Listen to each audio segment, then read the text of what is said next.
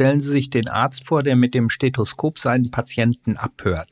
Da ist das physische Handauflegen ganz wichtig. Gleichzeitig hört bei dem Stethoskop eine künstliche Intelligenz mit, die gespeist wird von hunderttausend oder millionenfach Daten. Und wenn jetzt irgendeine Auffälligkeit ist, die der Arzt persönlich nicht kennt, aber die in dem Muster der, der vielen Daten erkennbar wird, dann kann die künstliche Intelligenz am Stethoskop dem Arzt einen Hinweis geben. Wenn Sie sich jetzt mal umschauen in Ihr Büro, in Ihrer Wohnung und schauen, ob Sie da ein Faxgerät stehen haben und das verneinen können, dann werden Sie vermutlich nicht in der, in der Gesundheitsbranche arbeiten. Das heißt, ganz viele Prozesse im Gesundheitswesen laufen noch über Fax. Und das ist ähm, Realität. Hallo und herzlich willkommen zu Lernen neu denken, dem Podcast der Fernuniversität in Hagen. Eine Videosprechstunde mit dem Hausarzt oder der Hausärztin, eine Krankenkassenkarte, die nicht nur Name und Anschrift, sondern auch Befunde und Behandlungspläne speichert oder die elektronische Patientenakte.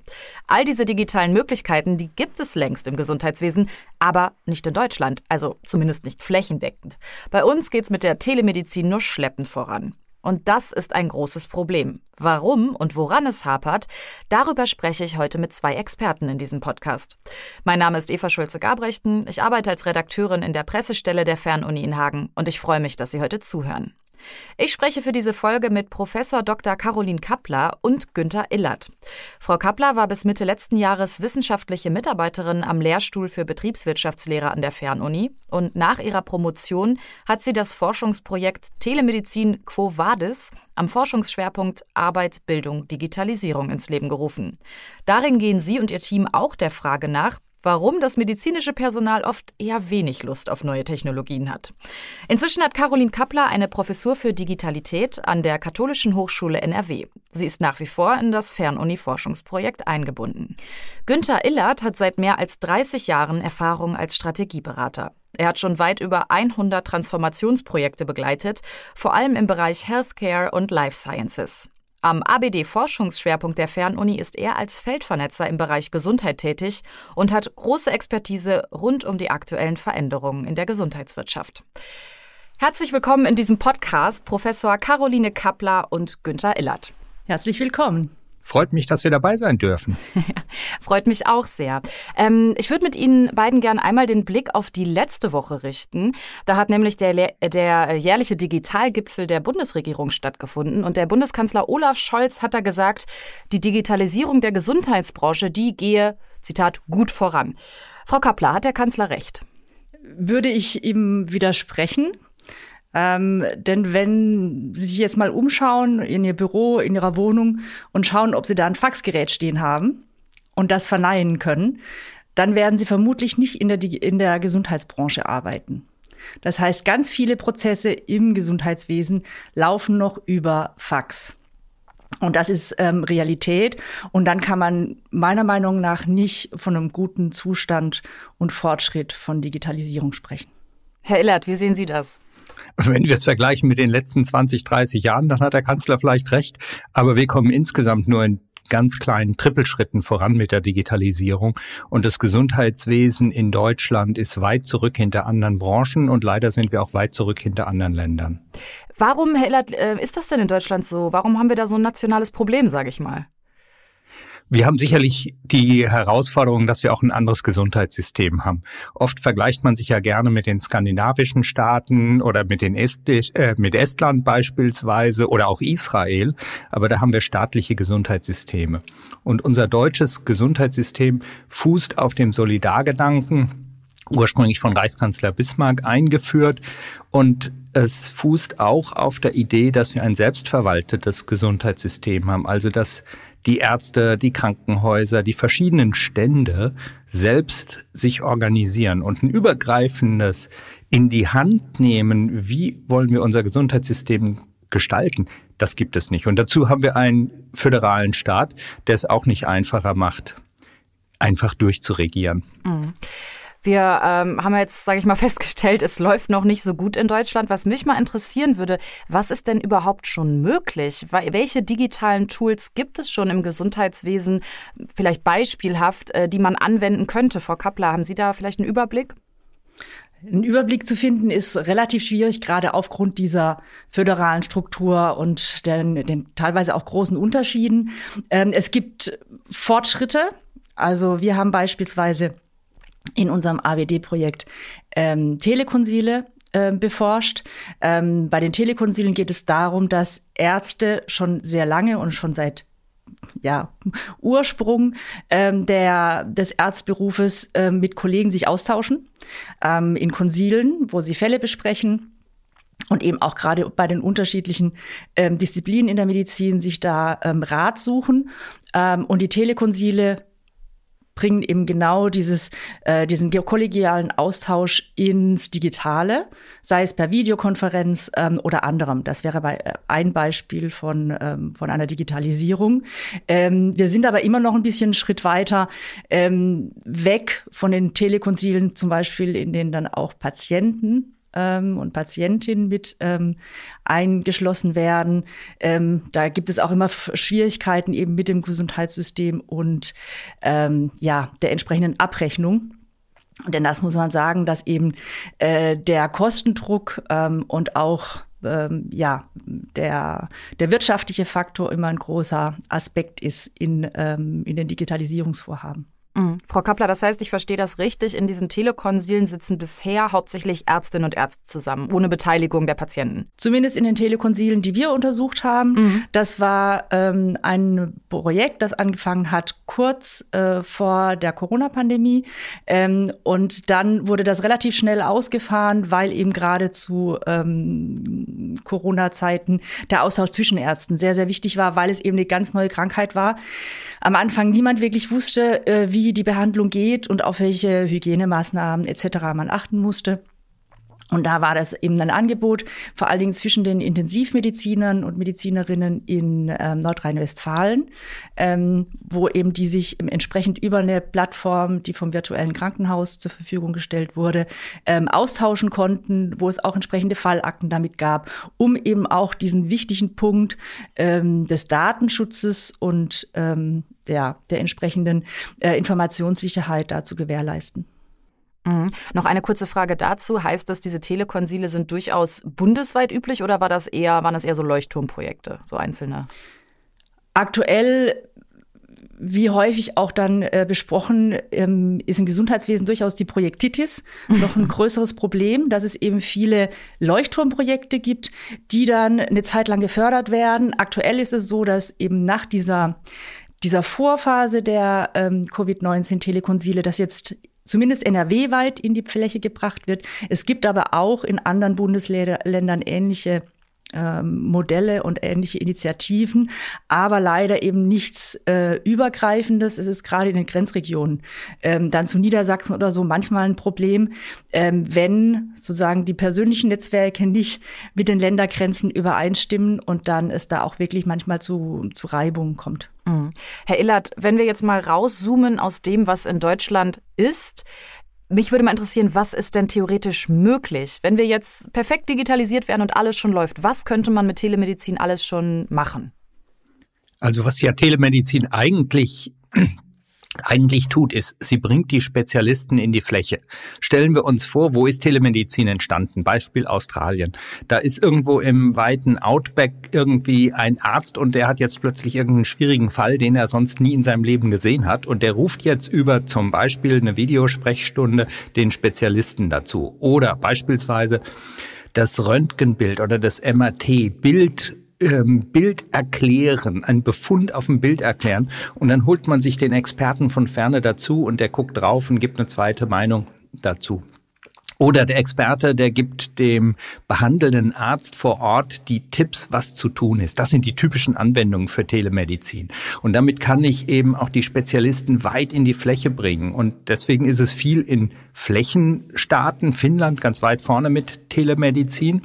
In Deutschland, wo wir ein sehr dichtes dicht gewebtes Netz an Gesundheitsversorgung haben, ist das typischerweise nicht so. Und wenn wir jetzt beispielsweise angucken, die Gesetzgebung zur Telemedizin in Deutschland, die ist dann so ein bisschen anachronistisch, dass der Arzt die Telemedizin oder die Videosprechstunde auch nicht von zu Hause machen kann, so wie wir hier im Moment unseren Podcast Podcast aufzeichnen, sondern er muss in seiner Praxis sein. Also das ist anachronistisch. Oder die Idee, es müssen es dürfen höchstens 30 Prozent der ärztlichen Leistung über Telemedizin erbracht werden. Also das ist so, da merken wir, dass unser traditionelles Gesundheitssystem und die Vergütungsstrukturen in unserem traditionellen Gesundheitssystem einfach nicht mit der digitalen Realität Schritt halten. Und da sind sicherlich noch viele Punkte zu tun, dass wir wirklich die Möglichkeiten, die die Digitalisierung bietet, am Ende des Tages auch durchgängig nützen. Jetzt sind wir ja alle drei keine Mediziner bzw. Medizinerin. Trotzdem können wir vielleicht drüber sprechen. Wo hat denn die Telemedizin ihre Grenzen? Also kann man pauschal sagen, theoretisch kann man alles auch virtuell bzw. digital untersuchen und diagnostizieren? Oder ähm, wo findet die Telemedizin ihre Grenzen? Also ich, also auf, auf, auf gar keinen Fall ähm, kann alles digital gemacht werden. Ich glaube, die Leistung eines Arztes, der sieht seinen Patient, der hat das gesamte Bild des Patienten, der sieht auch, wie er sich bewegt, wie er agiert, ist ganz wesentlich. Das kann ich nicht alles digital machen. Aber wenn wir beispielsweise über bildgebende Verfahren sprechen, was ich eben sagte, und uns überlegen, ich habe jetzt hier eine Gewebe, ein Bild von, einer, von einem Gewebeschnitt, da brauche ich nicht ähm, vor Ort zu sein. Das kann ich äh, machen.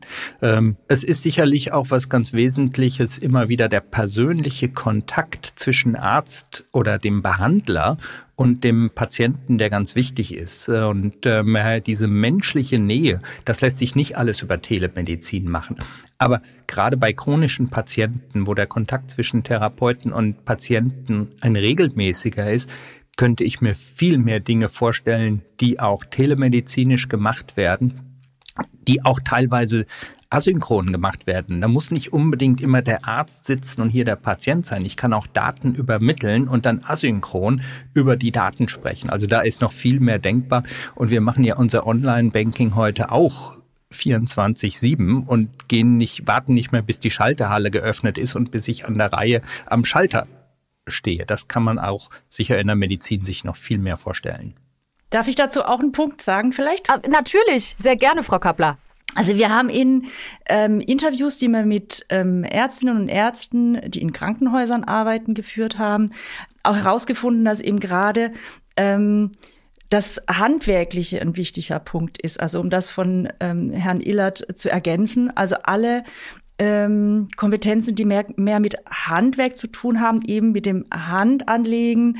Ähm, die sind teilweise eben schwieriger telemedizinisch abzubilden.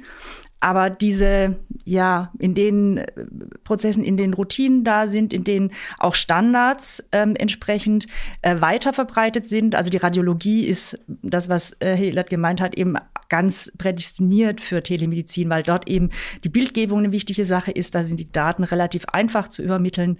Ähm, und je nachdem ähm, muss man eben auch schauen, dass vielleicht auch die menschlichen Fähigkeiten manchmal ergänzt werden können. Jetzt vielleicht nicht durch telemedizinische Anwendungen, aber durch das, ähm, was man ähm, Health Analytics bezeichnet, also durch analytische, algorithmusbasierte Verfahren, ähm, wo eben gerade Bilder und Unregelmäßigkeiten sozusagen in Gewebe und ähnlichem über entsprechende ähm, Health Analytic Anwendungen teilweise schon sehr gut ähm, ja, erkannt werden können und da auf jeden Fall ähm, Medizinern und Medizinerinnen schon so unterstützend ähm, helfen können, dass ähm, ja manche Diag Diagnoseprozesse ähm, vielleicht schneller äh, vonstatten gehen können. Um das vielleicht auch mit einem Beispiel äh, noch zu unterstützen, stellen Sie sich den Arzt vor, der mit dem Stethoskop seinen Patienten abhört. Da ist das physische Handauflegen ganz wichtig. Gleichzeitig hört bei dem Stethoskop eine künstliche Intelligenz mit, die gespeist wird von hunderttausend oder millionenfach Daten und wenn jetzt irgendeine, irgendeine Auffälligkeit ist, die der Arzt persönlich nicht kennt, aber die in dem Muster der, der vielen Daten erkennbar wird, dann kann die künstliche Intelligenz am Stethoskop dem Arzt einen Hinweis geben und sagen, guck noch mal nach diesem und guck noch mal nach jenem und das ist so diese Verbindung zwischen der Nutzung der Daten, die da sind. Das ist jetzt nicht Telemedizin, sondern das ist einfach nur die Verbindung zwischen den Algorithmen und dem Nutzen der Gesundheitsdaten und dem physischen Versorgungsprozess direkt vor Ort. Herr Illert, dieses äh, KI-Stethoskop-Beispiel jetzt, also das klingt, finde ich, sehr cool, sehr interessant. Ist das reine Theorie oder tatsächliche Praxis? Nö, das gibt es. Das gibt es. Wo gibt es das schon?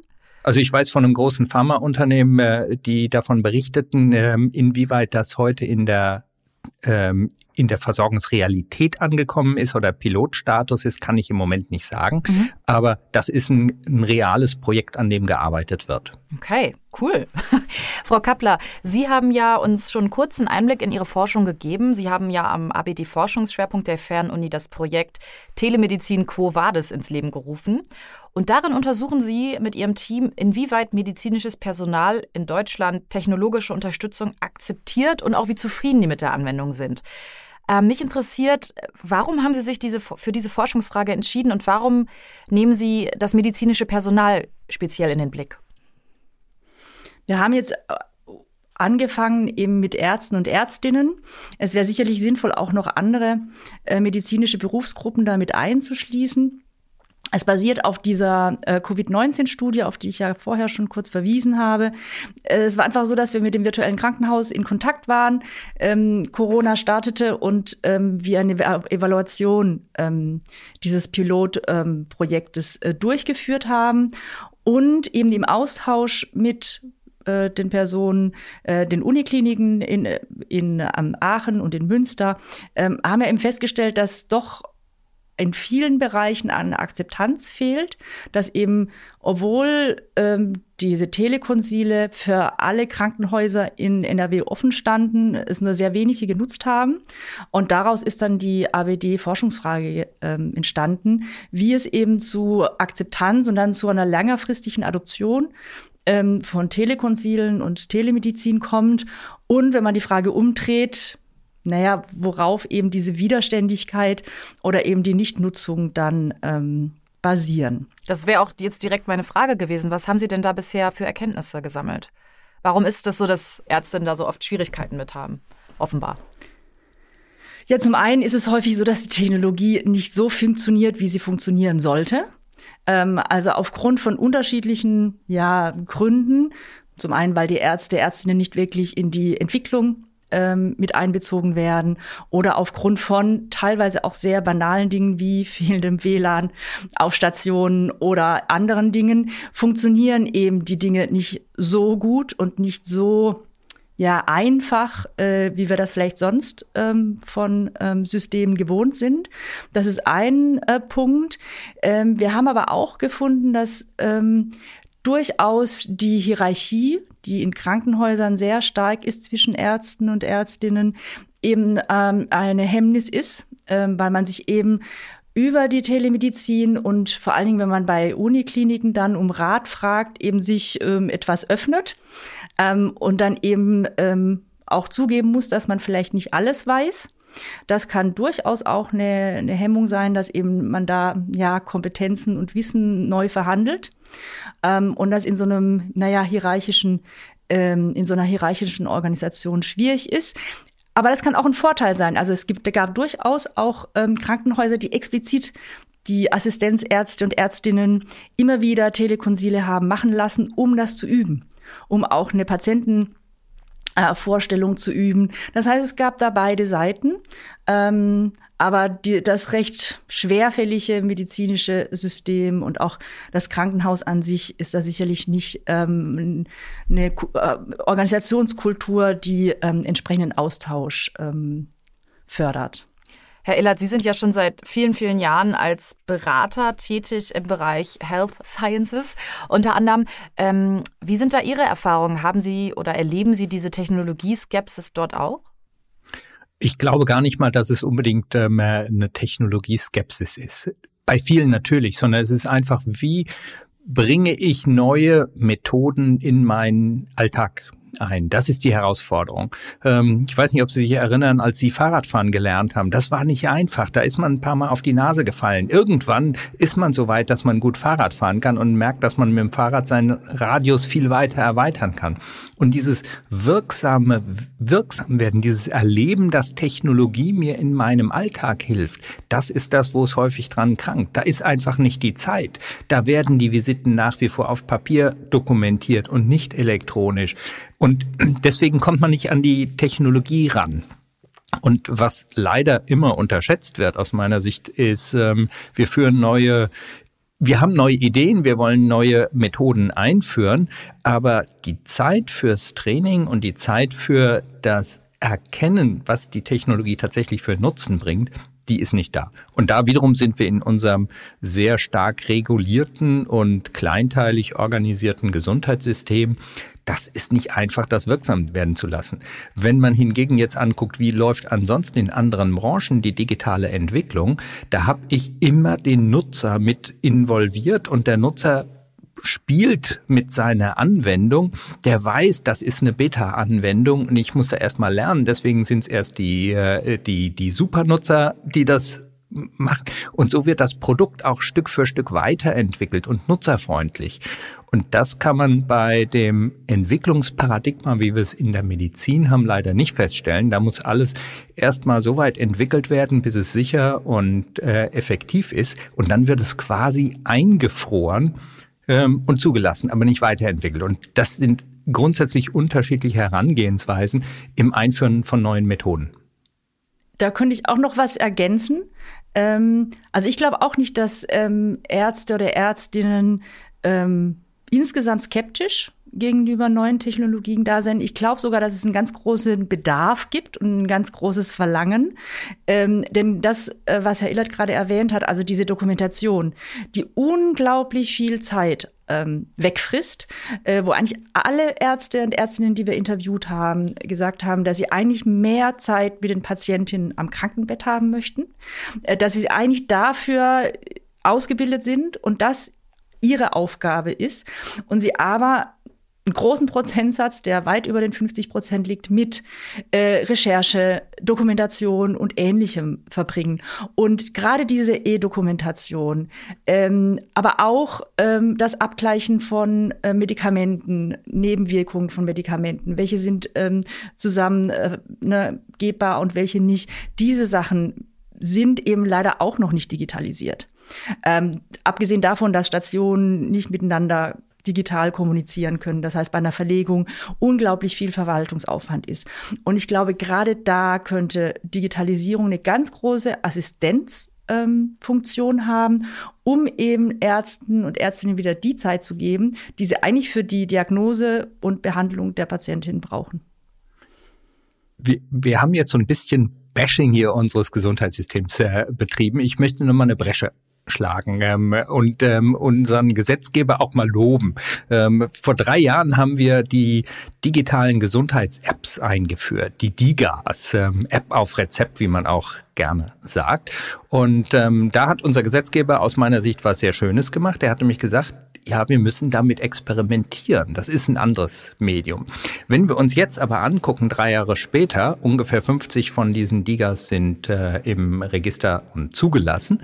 Wenn wir uns angucken, wo wir heute stehen, dann gibt es viele, die sagen, oh, es funktioniert ja gar nicht vergleichen wir mal, wie Arzneimittel eingeführt werden, neue Arzneimittel. Die werden auf Kongressen besprochen, die werden vorgestellt. Da ist es, da gibt es einen Außendienst, der geht zu den Ärzten, das ist der wissenschaftliche ähm, Außendienst, der geht zu den Ärzten und erklärt, wie eine neue Therapie funktioniert.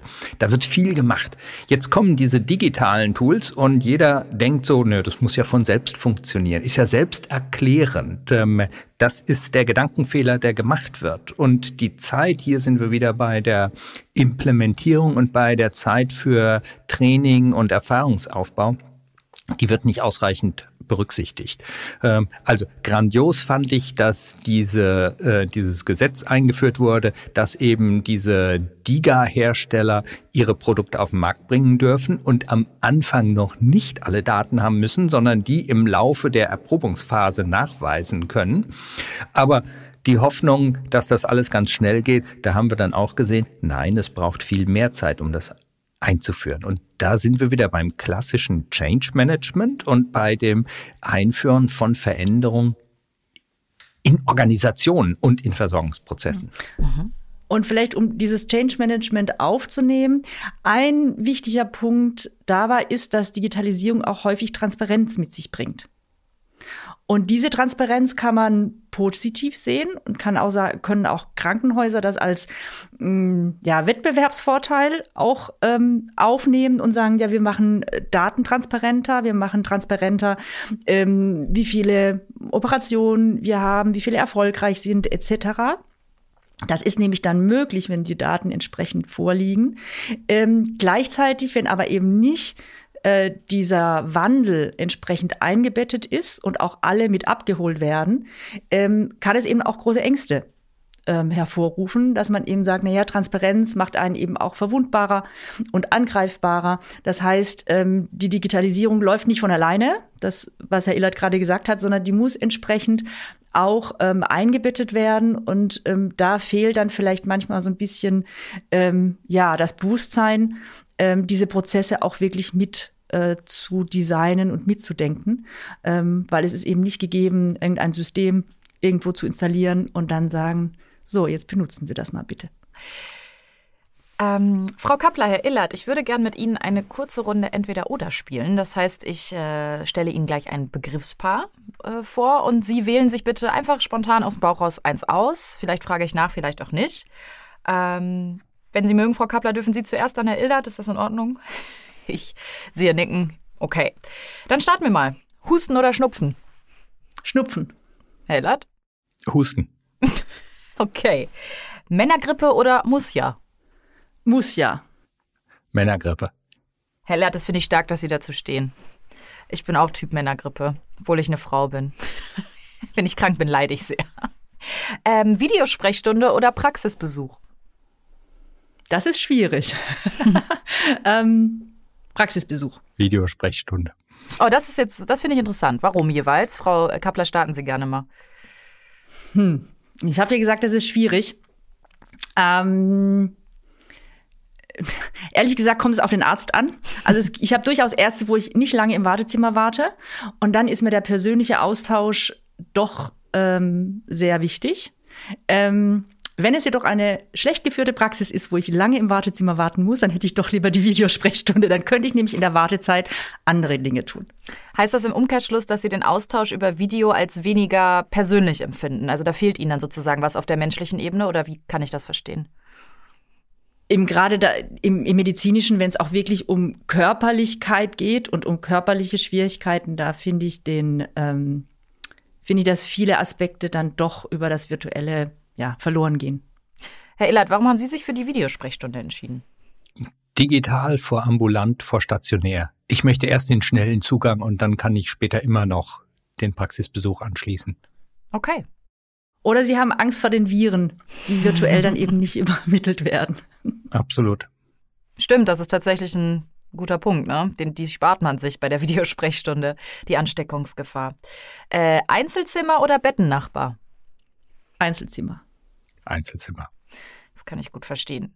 Hegen oder pflegen? Das meine ich so ein bisschen in Richtung von eher heilen oder eher erhalten? Hegen. Auf jeden Fall hegen. Also wir haben ein viel zu stark Krankenreparatursystem und wir brauchen viel mehr Fokus auf Prävention, Krankheit gar nicht erst entstehen zu lassen. Wie könnte das aussehen, Herr Lert? Haben Sie da Beispiele aus der Praxis vielleicht? Gesundheitskompetenz ist ganz wesentlich. Das muss im Kindergarten starten. Wir müssen unseren Kindern bereits im Kindesalter zeigen, was es an Spaß bringt, sich zu bewegen, dass es total spannend sein kann, gemeinsam zu kochen und diese Geschmackserlebnisse zu erleben und eben nicht irgendwie ein Fertiggericht in die Mikrowelle zu schieben.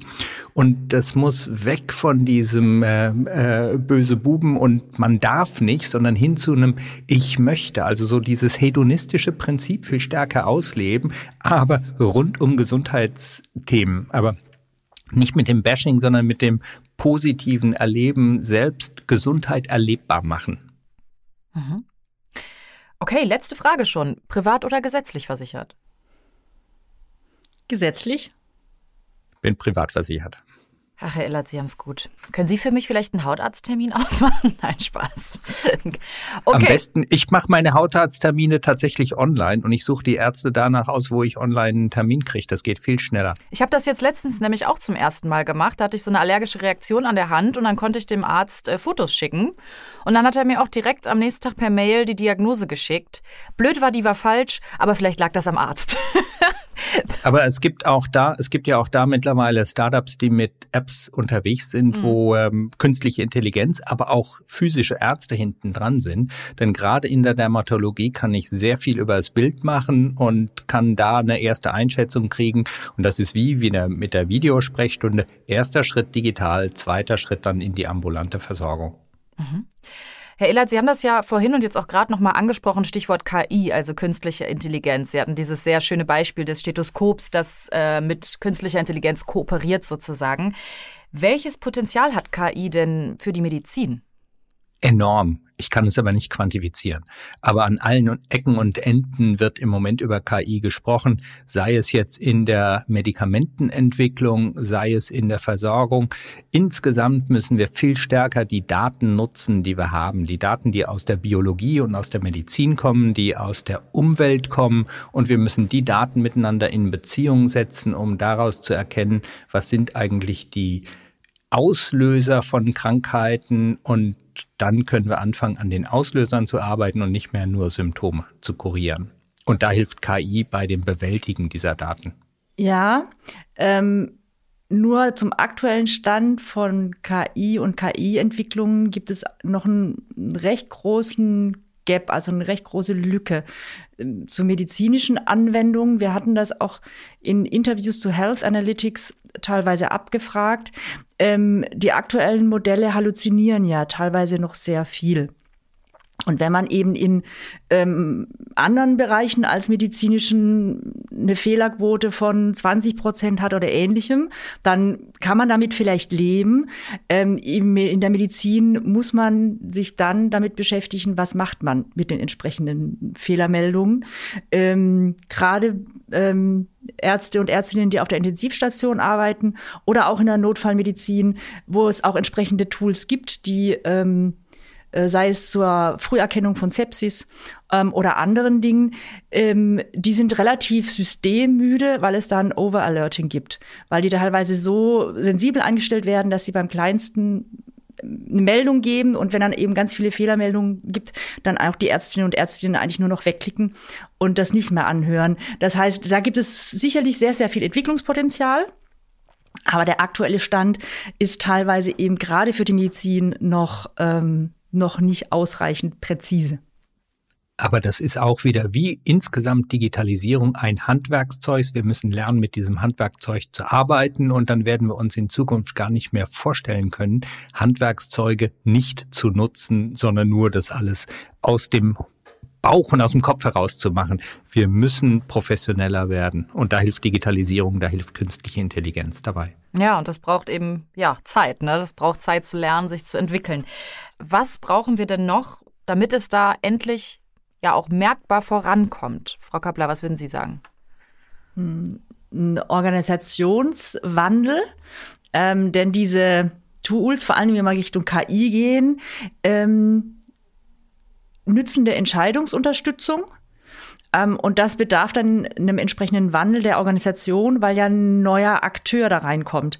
Ähm, sei es als Assistenz, wie ich das vorher gesagt habe, oder eben auch als Mitentscheider, äh, welcher Form auch immer. Und ähm, das, was ich ganz vorher schon erwähnt hatte, diese Hierarchie, äh, die sehr, sehr stark ist in den Krankenhäusern, ähm, die wird da teilweise ein bisschen durcheinandergewirbelt. Und das merken wir auch durchaus in den Interviews, die wir geführt haben. Also wer hat hier das Sagen? Ähm, darf ich dann als Arzt, Ärztin ähm, einer Entscheidung oder einer ne, Entscheidung von einem algorithmischen System widersprechen? Was bedeutet das auch juristisch? Ähm, diese Fragen sind teilweise nicht geklärt ähm, und die bedarfen auch einer Klärung, um eben den Personen, die auch dann wirklich diese Systeme anwenden sollen, die entsprechende Sicherheit zu geben. Herr Illert, was halten Sie für unbedingt notwendig?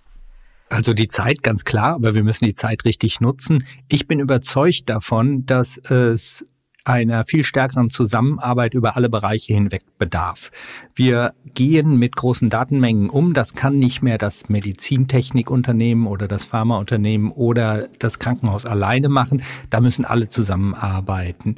Und dazu bedarf es eine eines Einstellungswandels. Das muss ich wollen. Und ich glaube, wenn es uns gelingt, und ich denke, wir sind da an so einem Tipping Point im Moment, äh, hoffe ich zumindest, wir brauchen eine Koalition der Veränderungswilligen die muss groß genug werden. Wir brauchen einen ausreichend großen Anteil an den Entscheidern in den verschiedenen Institutionen der Gesundheitswirtschaft, die sagen, wir wollen einen Schritt weitergehen. Und dann fangen wir auch an, die Zeit richtig zu nutzen. Wir haben so viele intelligente, erfahrene Menschen, aber wenn die alle gemeinsam an einem Strang ziehen und gemeinsam dieses Potenzial erkennen, was die Digitalisierung bringen kann, dann kommen wir weiter.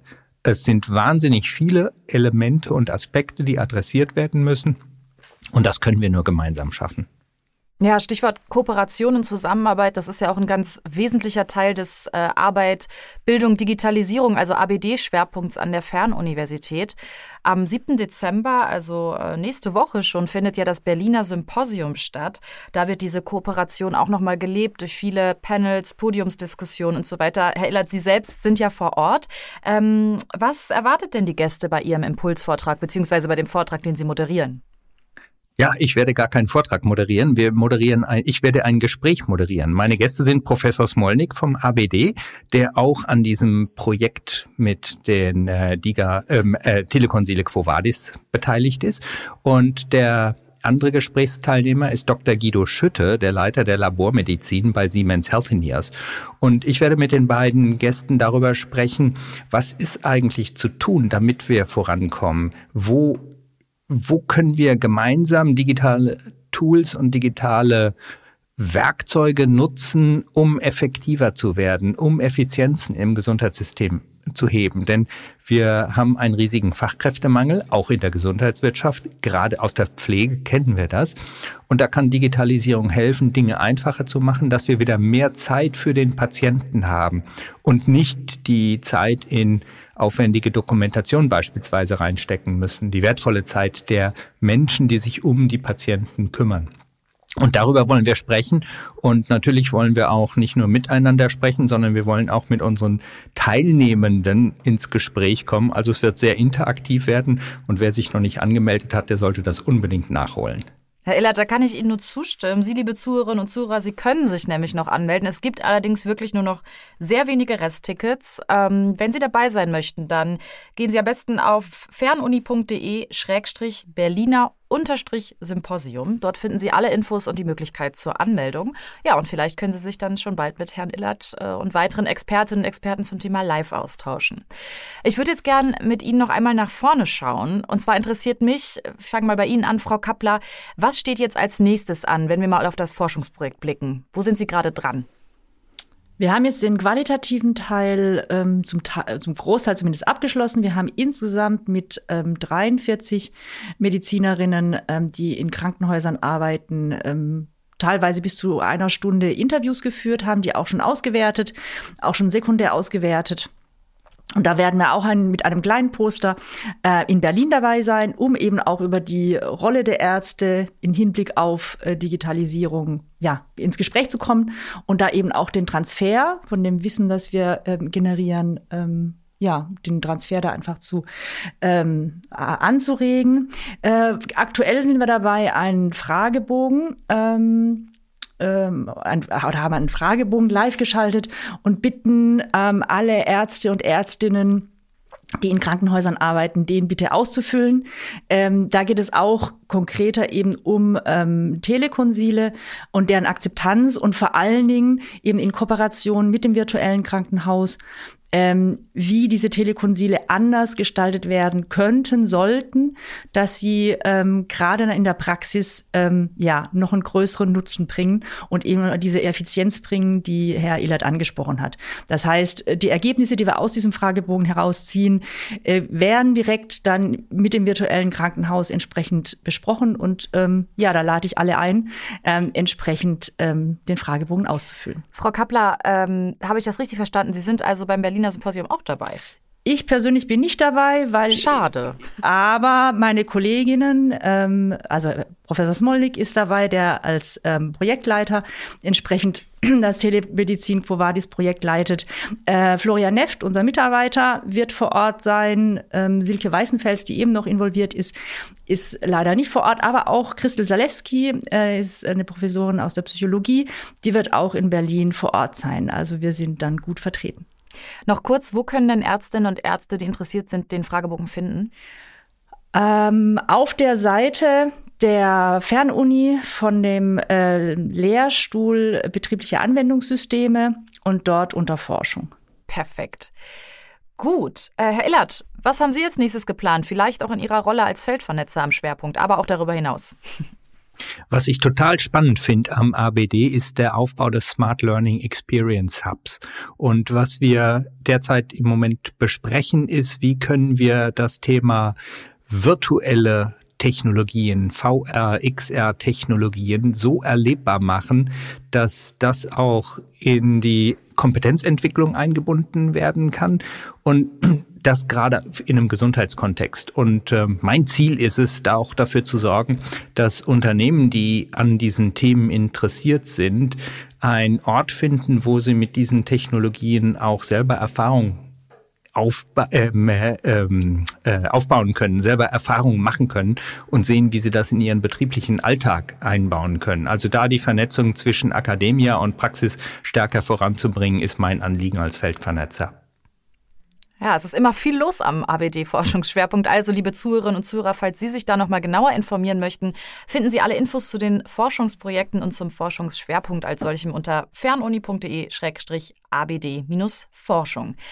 Herr Illert, Frau Kappler, ich habe noch eine letzte Frage. Ähm, wenn Sie Ärztin oder Arzt geworden wären, in welchem Bereich und warum? Frau Kappler, Sie dürfen gerne starten. Ich hatte sogar ursprünglich mal vor, Medizin zu studieren. Ach. Habe das dann aber aus verschiedensten Gründen nicht gemacht. Vielleicht wäre ich sogar in die Dermatologie gegangen. Ja, dann wären Sie ja meine Rettung. Es tut mir sehr leid, ist okay. aber es ja auch, geht leider nicht. Es ist ja auch so sehr gewinnbringend, sich mit Ihnen auszutauschen. Herr Illert, wie ist das bei Ihnen? Ich glaube, wenn ich hätte Arzt werden müssen, ähm, ich habe es ganz bewusst nicht gemacht, ähm, weil ich kann kein Blut sehen. Aber ich wäre in die Psychologie gegangen, weil mich interessiert, wie ticken Menschen und wie ticken Organisationen und was muss man tun, um Organisationen gemeinsam auf den Weg zu bringen. Das ist meine Passion. Wenn ich darf, dann empfehle ich Ihnen eine unserer letzten Folgen, nämlich die Folge DigiLead mit Frau Dr. Stempel und Herrn Hellwig. Da geht es um Führungskultur und die psychologischen Faktoren auch dahinter in der digitalen Arbeitswelt. Ähm, vielleicht ist das dann was für Sie. Ihnen beiden danke ich ganz herzlich für dieses Gespräch. Es hat mir viel Spaß gemacht und ähm, ja, ich bin sehr gespannt, in welche Richtung sich die Telemedizin noch entwickelt. Danke auch von mir. Dankeschön. Ja, liebe Zuhörerinnen und Zuhörer, ähm, vielen Dank, dass Sie zugehört haben bei dieser ABD-Spezialfolge. Wie gesagt, alle Infos zur Forschung und auch zum Berliner Symposium gibt es online. Ich freue mich, wenn Sie das nächste Mal dabei sind, hier bei Lernen neu denken. Tschüss. Wenn Ihnen, liebe Zuhörerinnen und Zuhörer, unsere heutige Folge gefallen hat, abonnieren Sie doch einfach unseren Podcast Lernen neu denken. Sie finden ihn überall dort, wo es Podcasts gibt. Und wenn Sie mögen, empfehlen Sie uns weiter und hinterlassen Sie gerne eine Bewertung. Natürlich freuen wir uns auch über Rückmeldungen auf unseren Social-Media-Kanälen.